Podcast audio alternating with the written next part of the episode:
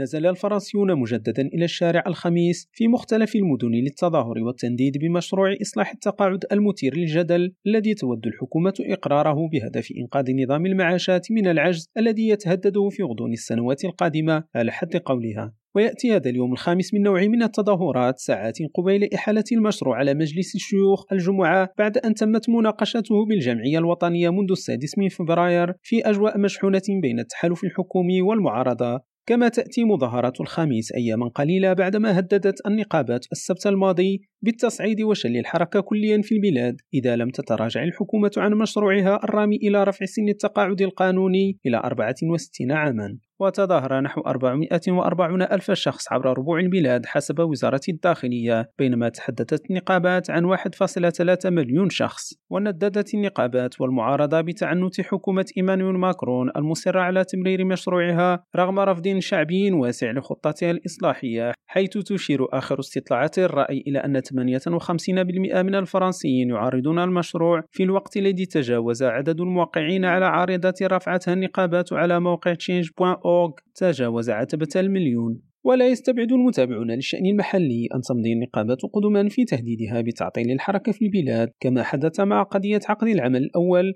خلال عودة الوزير الأول السابق دومينيك دوفيلبان والذي تم تمريره في البرلمان قبل أن يتم سحبه تحت ضغط النقابات والشارع. إدريس تكيلي ريم راديو باريس.